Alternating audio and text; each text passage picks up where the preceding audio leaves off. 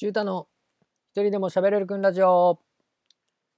このポッドキャストは社会不適合者がたった一人で喋るラジオです。映画や音楽などのエンターテインメントから時事ネタ思想など固めの話題まで喋り倒します。特段偏見ざれ言奇弁何でも喋るラジオでございます。ありがとうございます。えー、第10回でございます。はい。ということでねあのー、まあ今日はもうのっけから専門マック行きましょう。もうごちょごちょごちょごちょ言うてますけども、とりあえずもう嫌なことは先に終わらせましょう。はい。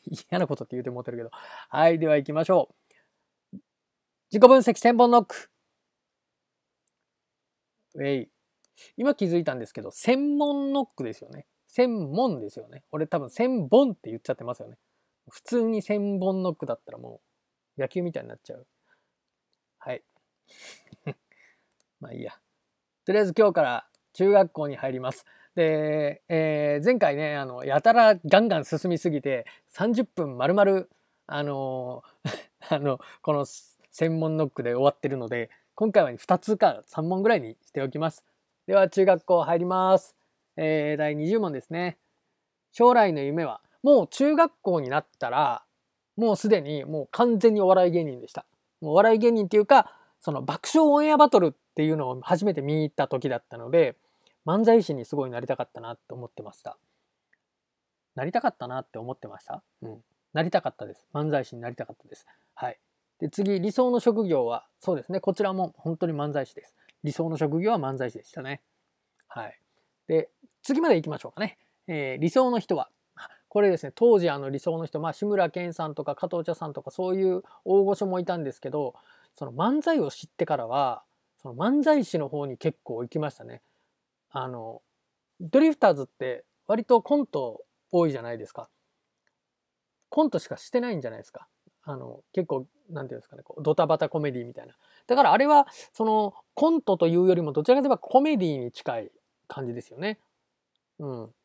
で、漫才を見てからは、例えば当時爆笑オンエアバトルで好きだったのは、やっぱり増田岡田とか中川家、ルート33、えー、えー、針金ロック、最近解散されましたけども、針金ロック。あと、ちょっとこれ漫才じゃないんですけど、世界観が好きだったのは、えー、ラーメンズ。これも最近小林健太郎さん、あの、パフォーマー引退されまして、あの、お疲れ様でしたっていうことで、あの、なんですけど、そういう、こう、あの、なんて言うんですかね、漫才とかの方に結構向きましたね。うん。ということですね。だからなんかこう、中学校になったら結構リアルにこう、あの、自分の行く先がこうであったらいいな、みたいなことは本当に思いましたね。だから、吉本興業とか、そこで初めて事務所っていうのがあるんだみたいなことも分かりましたし、えー、新喜劇っていう面白集団がいるんだけどうちでは見れないんだなって思うその時にはっきり分かった自分の頭でやっと分かったっていう感覚ですかね。うん。ですね。はい。こんな感じですね。中学校の時。でもその中学校の時がもう地獄でしたね。中学校はもう地獄ですね。これから先もあの地獄はないんじゃないかなって思うぐらいの地獄でしたね。これね、あの、どうせ聞いてる人いないし、まあ別に、どんなこと言ってもいいんですよ。いいんだけど、一応断っときますと、別にいじめを助長してるわけでも、いじめられることがいいというわけでもないんですけど、いじめられるってことは、いじめられっ子が、いじめられてる人が、なんか気に入らないってことなんですよね、多分。なんか気に入らなかったり、なんかいじめちゃうとか、多分いじめにその、なんですかね、あの、理由なんてあんまないと思うんですよ。だから理由がないからダメなんですよね。もちろん。もちろんいじめはダメなんですよ。ダメなんですけど、いじめられるってことは、まだそこにいるっていうことを認識されているということであって、私の場合はいじめられることもなく、空気のように扱われていたというか、もう扱いもされてなかった。ただの空気だったので、あの、そこにいる意味があるのかないのか、いていいのかダメなのか、そういうことが全くわからない中学校3年間で、あの、案の定恋愛とかもないですし、あの、何ですかね、友達、学校の友達とうんぬんかんぬんっていうのはなかったですね。うん。だから、ずっとこう、机に、何ですかね、こうやって伏して寝てるみたいな。こうやってってラジオで、かっこやっても一緒なんですよね。あの、あの、机にこう突っ伏して寝るみたいなのでずっと過ごしてましたね。音だけ聞いてる感じです。教室内の音を聞いてるだけの感じでしたね。だから中学校3年間はものすごい地獄でした。何にも思んない。本当にそんなクソみたいな時でした。だからこういう時期に、こういう多感な時期にきちんと人間関係を保つというか、その接続の方法をね、ちゃんとあの、学んでおかないと、本当にそれがね、大人になってから本当に難しいんですよ。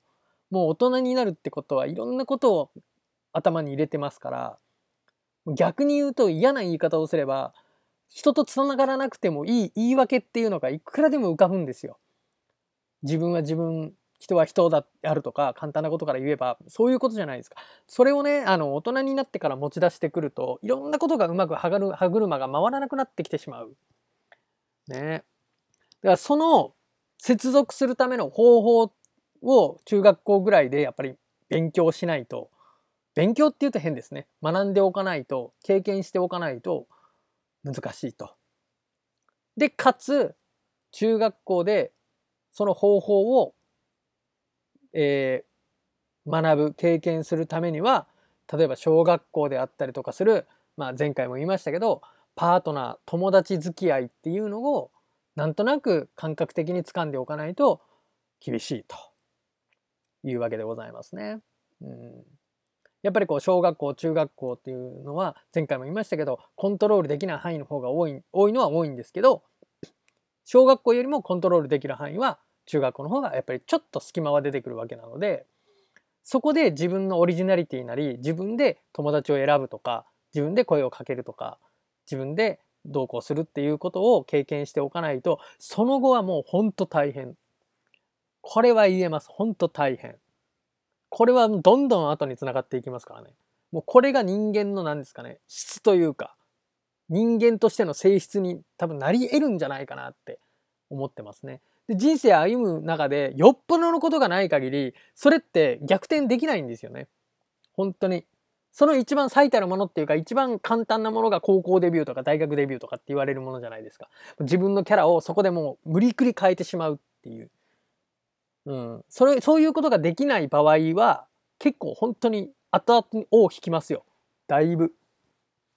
特に田舎の人は気をつけてください。あの、小中高って結構もう知り合いがどんどん増えていくだけの世界ですからね。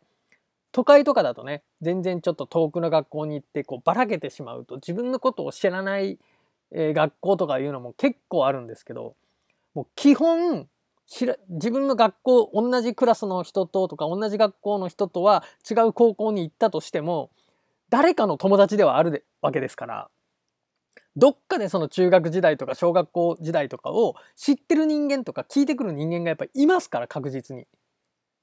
ずっと後引きますからね、それ。うん。だからね、田舎の人がね、あの、大学を県外に選ぶっていう理由っていうのはそういう部分もあるんじゃないのかなって、ちょっと思っちゃったりしますよね。もったいないですよね。有能な人材がどんどん、ただその人間関係っていうどうでもいいことではないですけど、ねあの、なんていうの？人間関係みたいなことで都会に出ていって優秀な人材が都会に出ていくっていうのは、ものすごくもったいないと。別に黒歴史あっていいじゃないか、みたいな。うん。俺なんて小学校の時に塩もみきゅうりでゲロ吐いてんだぜ、みたいな。うん。自慢のように言いますけどね。うん。自慢ですよ、ほんと。あ、あとね、俺、小学校の時って、まあ、ちょっと前回小学校の話ちょっとしたんですけど、あの、ちょっと思い出したんで言いますけど、俺、小学校の時に、すごいなんか鼻血が出る子で、あの、わかるかな？カンムシって言われてたんですよ。あの、いーってなっちゃう子供みたいな。なんかこう、感触起こしみたいな子供っていう風な風に言われてて。で、その、おばあちゃんとかからあの日焼きオーガンっていうなんかその肝の虫を抑える感触を起こさないようにするための薬を飲まされてた時期がありましたね。金色のなんかちっちゃい粒みたいなやつだったと思うんだけど、うん、その鼻血がよく出るっていうのもこれはもう最下層の話ですからね。もうそんな鼻血出ないでしょ。例えばね、ボールが当たったりだとか、何かに当たったとか、言って鼻血出すのはわかるんですけど、何にもしてない時に鼻血出るっていうのはもう、小学校、中学校自分では、もうあれですよ、もう、エロいこと考えてたの一択ですからね。で、俺しょっちゅう出るわけなので、もう大概俺はエロいことを考えてると思われてたんですよ。考えてたんですけどね。中学校ぐらいの時はもうエロいことをずっと考えてましたよね。うん。はい。どうでもいいんでしょうけどね。うん。まあまあまあまあ、そういうこともありましたね。うん。中学校時代は本当に地獄でしたね。ただ唯一の救いといえばやっぱりこう塾に行ってました。小学校高学年ぐらいから塾に行ってましたので、その塾はすごく楽しかったです。友達もたくさんいました。あの、うん。あの、なんかね、こう学校が違うということがもう前提としてあるので、その、なんだろうな、人間的に違うみたいなことが当たり前というか、なんかね、違いに関してすごく寛容だったような気がします。で、その言ってた塾の先生とかもすごい生徒一人一人こう、に合ったようなこう話し方だったりとか、アプローチの仕方をしてくるので、あの、すごいなんか、その先生、あの塾の先生たちにはすごく恩を感じていますね。あの自分という今の自分にいいところがあるとするんだったらば土台はこの塾でこう育ててもらったものだろうって思っています。うん。ですね。そんな中学時代でしたね。はい。うん。ということで専門ノックは一応あのこれでおしまいにしましてあの何の話しようかなと思ったんですけど23個話したいことがあってあの まずあのあれですよねあの仮面ライダーの生誕50周年みたいなのでそのなんかいろいろこうこう新しく始まるよみたいなニュースが舞い込んできましてで気になったのが、えー、3つあってね多分それが3つあったんですけど1つ目がえー、フート探偵っていう仮面ライダーダブルの、えー、その後を描くアニメとして、えー、出ますっていうのが一つと、あとは、えー、仮面ライダーブラックのリブート作品である仮面ライダーブラックさんっていうのが始まりますよっていうのと、もう一個が、えー、新仮面ライダー、えー、庵野監督ですね。エヴァンゲリオンの庵野監督の新仮面ライダーが始まりますよっていうことをニュースでやってて、えー、ちょっとこの仮面ライダーブラックさんについてはちょっと話したいなと思っていて、あの、俺あの昭和60年生まれなので、もう完全にその仮面ライダーブラックとブラック RX がもうガチ世代なんですよね。だから倉田哲夫さん演じる南光太郎大好きでしたし、あの、G、RX よりもブラックのフォルムの方が好きなんですよ。あの、肘とか、膝とか、なんか、節がある感じが、すげえかっこよくて、今でも好きで、カラオケ行くと下手なりにブラックの歌とか歌うんですけど、そあの、だいぶみんな弾きますよね。うん。すごい低いんですよ。あの、はじ、始まりが。もう。うん。聞いたらわかりますよ。あの、すごい、始まりがすごい低いトーンから始まるので、盛り上がりもしねえし、盛り上がってんの俺だけだし、嬉しがってんの俺だし、俺だけだし、みたいな。うん。で、今回そのブラックサン、仮面ライダーブラックサンとしてリブートされるらしいんですけど、まあ、ちょっとこう、あの、しかもね、あの、監督が白石監督っていう、えー、凶悪リリー・フランキーさんとか、ピエール滝さんとか出てた映画で、ちょっとすっごいエグい映画だったすっごいエグい映画だったんだよな、あれが。うん、大好きですね。あと役所広司さんが珍しい悪役で出てる、えー、古老の地。うん。なんかね、その凶悪とか古老の地っていう白石監督が作った作品、2作品どっちも見てるんですけど、あの、やっぱりちょっとエグいよね。あの、話の内容が。うん。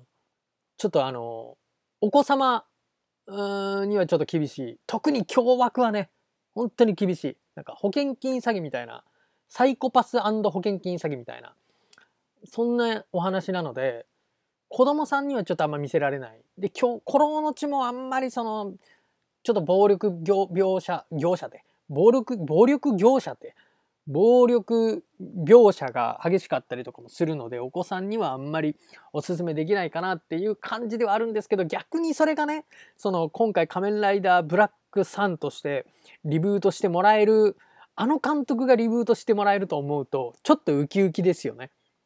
うん。どんな感じのエグさで来てくれるのか。もうなんやったら、もうガンガンゴリゴリに、もう、何？子供には見せられないライダーみたいなやつ作ってほしいっすよね。意外とみんなそういうのが見たいんじゃない？わかんないけどさ。あの、ねえ、白石監督を使って、あえてリブートするんであれば、もう子供なんて無視でいいと思うんだよな。だって昭和60年世代で30、俺が今36歳なので、もう40近いわけですよね。で、40近い大人が、仮面ライダーアマゾンズもちょっと味が薄いんですよ。俺らからしてみれば。あの ちょっとね、大人向けにはしてありますけど、まだちょっと薄い。まだまだ薄い。だから白石監督でもっとエグいのを作ってほしいって思う気持ちはすごいありますね。うん。もう子供なん、仮面ライダーだけど、子供なんかがこんなもの見ちゃダメだよみたいな。R15 とか、それぐらいまでやってほしいなって思いますけどね。うん。意外と難しいのかな。ね、なんか石の森プロはちょっと厳しそうですよね、そういうの。なんかね、やっぱ子供のものだからみたいな感覚であるんじゃないですかね。あ、あとあれもあるな。ガロみたいなのも、みたいなのって、ガロも、あの、あれですよね。結構大人向けっちゃ大人向けですよね。あれ多分、もともとは深夜帯でやってたやつなんじゃないのかな、ガロって。わかんないですけど。あガロは見てないんですよね。こっち、あの、うちで見れるチャンネルではなかったので、多分なんか、有線かケーブルテレビみたいなもので放送されてたんじゃないかなって、勝手な、あの、記憶がありますね。だから仮面ライダーブラックさんすごい楽しみだなっていうお話と、まああと、もう一個のその新仮面ライダーっていう、あの、エヴァンゲリオンの庵野監督が映画にするみたいな話も映画なのかなドラマなのかなわかんないけど、多分映画なんでしょうけどね。あの、やるって言ってましたけど、うん、まあ、こっちはね、賞味の話なんか、ね、新エヴァンゲリオンときて、新ウルトラマンでしょ？新仮面ライダーでしょ？これもう何でもかんでも新つけたらええんかっていう話ですよ。これちょっとやりすぎたかなと。なんかちょっと違うかなと思いますね。ね、なんかね、やっぱシン・ゴジラも見たんですけど、うーん、まあゴジラとして見たらちょっと味が薄かったかな。なんか確かにその、ゴジラの造形であったりとか、ゴジラの設定に関しては、おおと思いましたよ、やっぱ。あの、なんですか、熱、熱車線、熱車線なんていうの？火炎放射みたいなゴジラが口から出すやつの解釈の仕方みたいなのとかは結構かっこよかったですよね。あの最初はなんかこう火山みたいなドロドラーしたみたいなものをうわー吐くんですけどそれがだんだん火炎放射みたいな炎になっていってそれ出していくとあの紫色のレーザーみたいになるみたいなそういう表現の方はすごいかっこよかったですねリアルでしたね。うん、火を吐く生物がいたらあんな感じなんじゃないのかなって思っちゃうほどに結構リアルでした。はい。で、あの、背びれからレーザーが出たり、尻尾からレーザーが出たりとかね、結構、あの、設定に関しては良かったんですけど、設計とかね、造形に関しては良かったんですけど、なんか内容的にちょっと薄かったかな今までのゴジラとはちょっと違ったかなだからなんかこう、ゴジラメインっていうよりも、ゴジラに翻弄される人間たちのお話みたいな感覚で、ゴジラを見てる感じがしなかった。うん。シン・ゴジラはですね。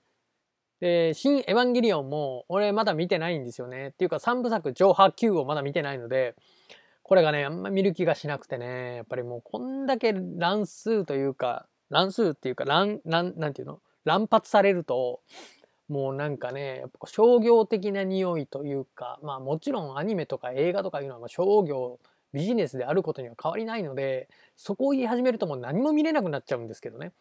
ただその、あんまり乱発されるとね、えーってなんかもうお金を使わせよう使わせよう、えーみたいな、そんなにみたいな。あもう何上で終わらない、歯で終わらない、9で終わらないって、9で終わらないって、これ新エヴァンゲリオンが出ますみたいな。いやいやいやいやいやいや、と。もう、もうええでっていう気持ちになる。よくファンの人、まあファンだからなんでしょうけど、よくみんなついていけてるよなって感じがしますね。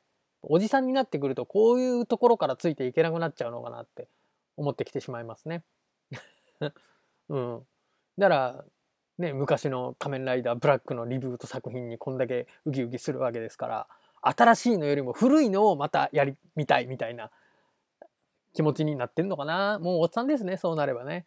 うん。ねひどいなと思いますよね。自分がおっさんになっていくのをこういう映画とかアニメとかいろんなもので感じてきてしまうのはなんか寂しいですよね。うん、けど未だに名探偵コナンも見てるし、えー、何ですか、この前はね、あの、お邪魔女ドレミを、あの、全制覇しましたね。全シリーズ制覇しましたね。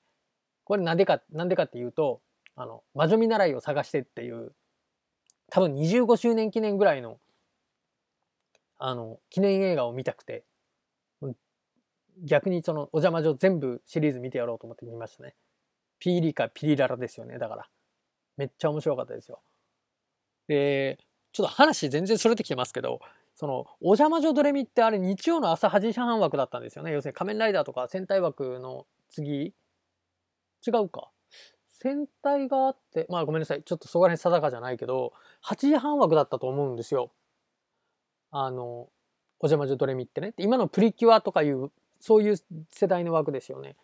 で、お邪魔女ドレミ見て思ったんですけど、今みたいにプリキュアみたいにわけわからんのと戦って、女の子がこう戦闘シーン、バトルシーンを繰り広げるっていうよりも、お邪魔女ドレミってなんかこう、その考え方みたいな、なんかこう、社会生活を送る上での考え方とかマナー、マナーとまでは言わないけど、なんかその人間的な礼儀とか考え方、優しさとか思いやりとか、そういったようなものをこうフューチャーした回が多くて、大人が見ても結構考えさせられるような回が多かったなって印象がありましたね。